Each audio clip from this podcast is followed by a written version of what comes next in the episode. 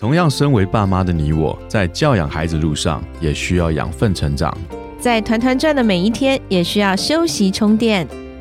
嗨，我是超爸 Eric，我是超妈 Kelly，欢迎来到平凡爸妈很 super，让我们成为你的超级学伴，共同用爱与孩子一起发光。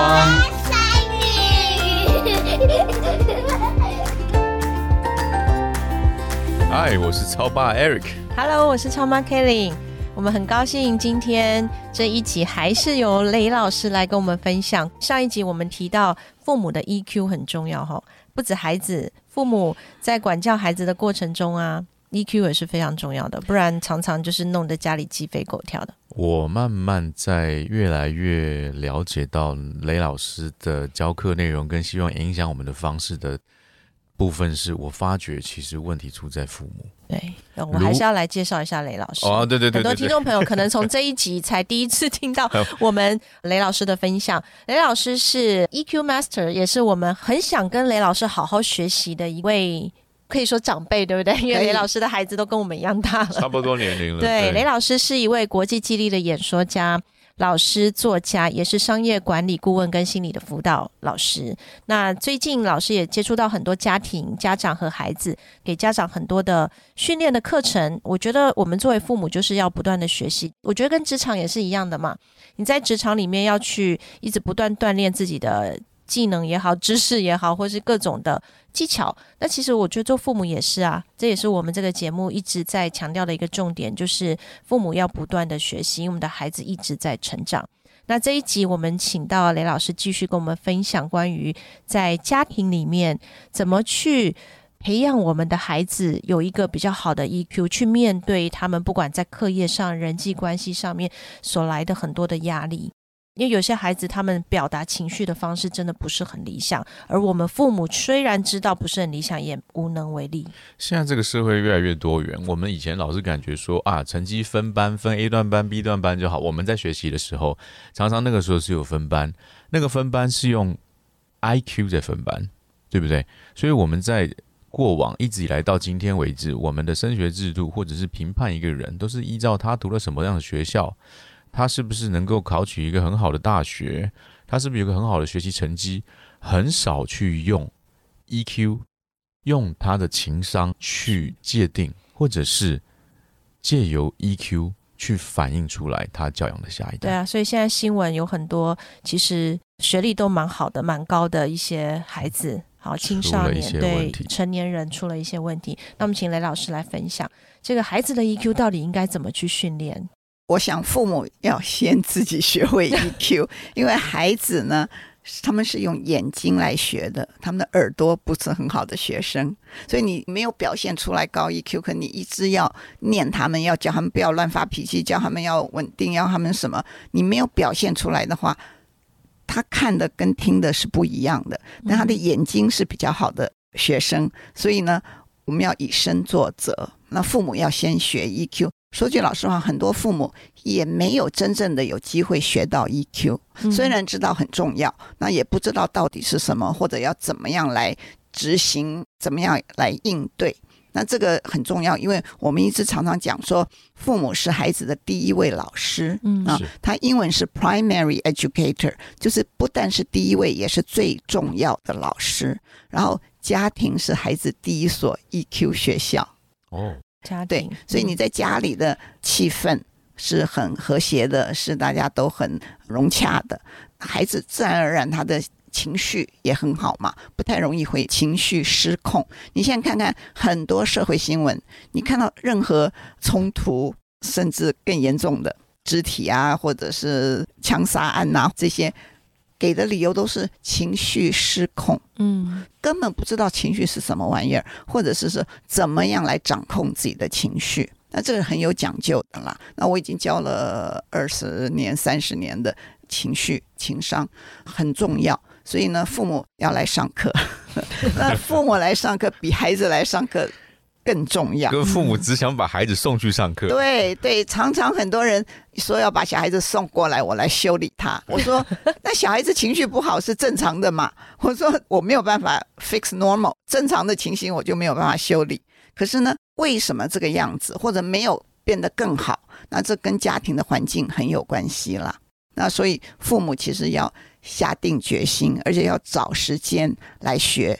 那自己的情商好的时候，孩子一定就教得好。嗯啊，但自己不好的时候，孩子不太可能会忽然间变得很成熟，很懂得处理自己的情绪。所以我常常讲说，我们懂得身体受伤，身上有伤口，我们会贴 OK 绷，会去治疗。可是我们心理的伤痛、心理卫生、心理的这个 first aid 啊，就是急救，都没有人在处理。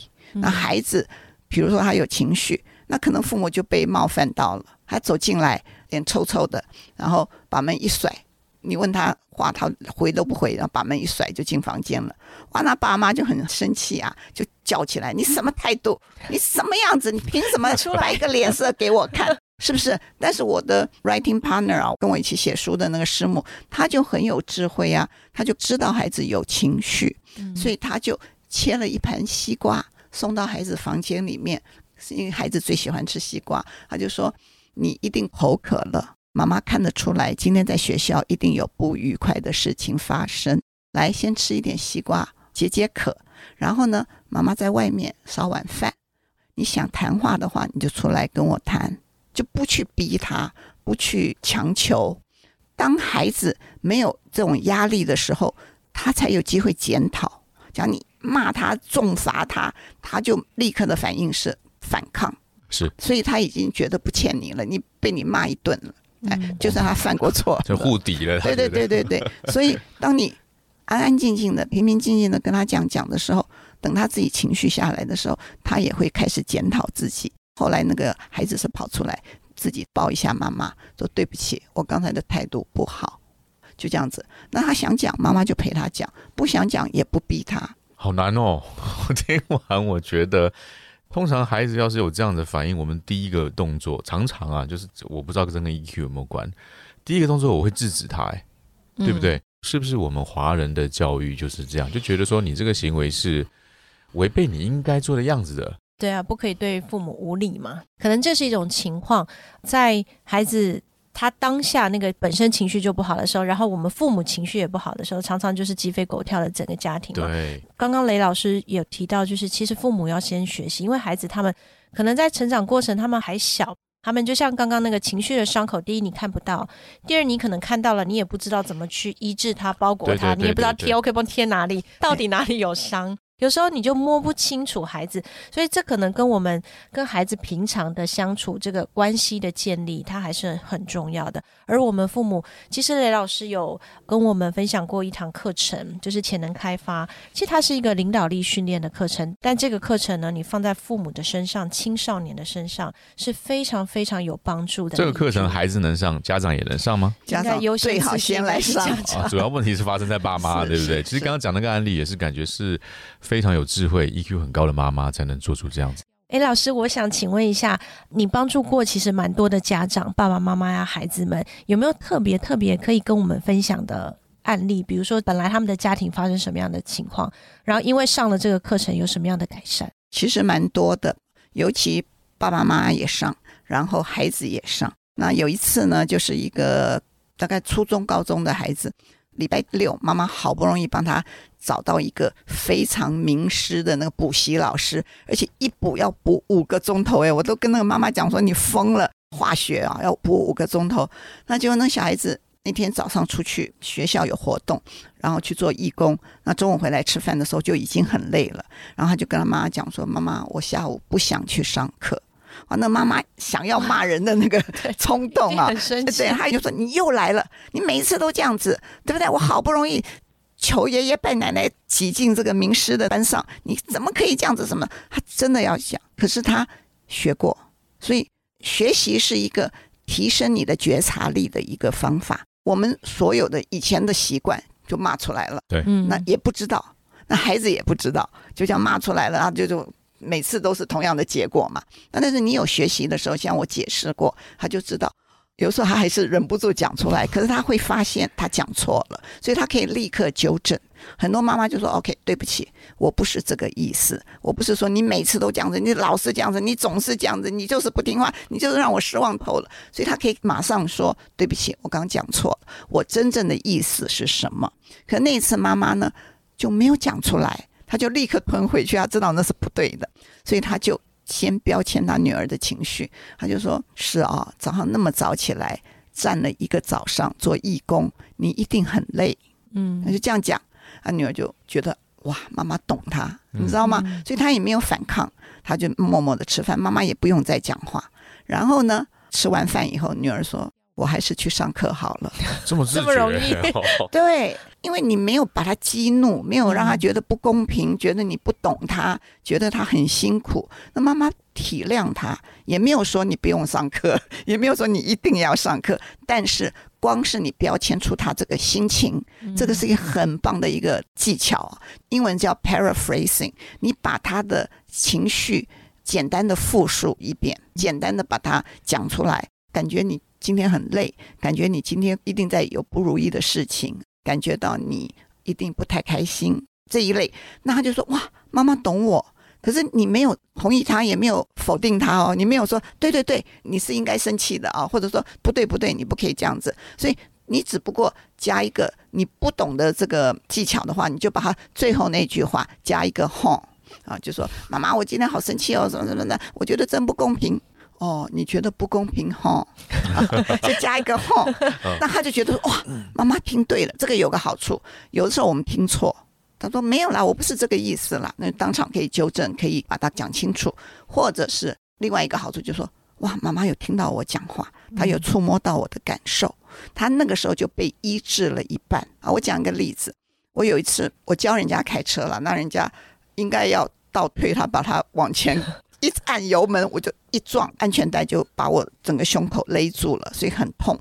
去检查没有什么事情，可是还是痛。就是我只要一站起来也痛，坐下来也痛，讲话也痛，笑也痛啊。就我就一个好朋友就带着我去办事嘛，因为还是有很多事情要办嘛，什么去银行啊、洗衣店啊、买菜啊什么的，他就开车带我。那可是呢，我每次一坐下来，那安全带一插进去，我就哎呦哎呦哎呦，我就会痛嘛。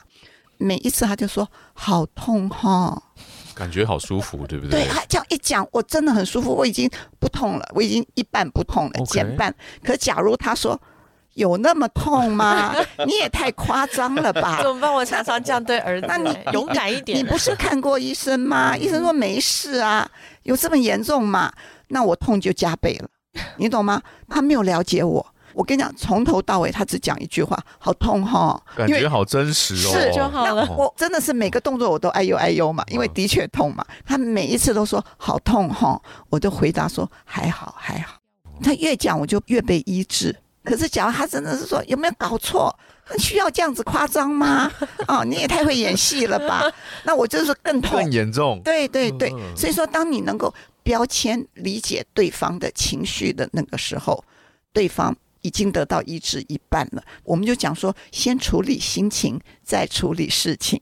嗯所以你孩子有情绪的时候，你先把他的心情处理好，或者先处理自己的心情，然后你再来处理后面的事情，就好办很多。是，这很像我们有一集讲到先关系后教养对，先把关系处理好了。这个 EQ 好像也不是天生的，可能是真的需要后天有很多的学习之外，还要练习。雷老师有课，对不对？对，其实我已经报名了，你报 只是时间我们现在还在跟老师商量中，嗯嗯。因为老师马上也要回美国，但这个课程是可以线上的，所以大家对于我们刚刚提到的这个，其实这个只是冰山一角，就是一点点的分享，但其实有十堂课是。可以在 EQ 上面，以及我们如何去开发、发挥呃潜能发挥自己的潜能，也嗯。帮助我们的孩子。这个潜能很重要，因为我们一个人的潜能只发挥到三到七个 percent，这么少，这么少，所以你刚刚讲说 EQ 重要，你也希望孩子的 IQ 也能够被发挥出来哈，把它开发出来。所以 EQ 绝对可以学习，可以进步的。嗯，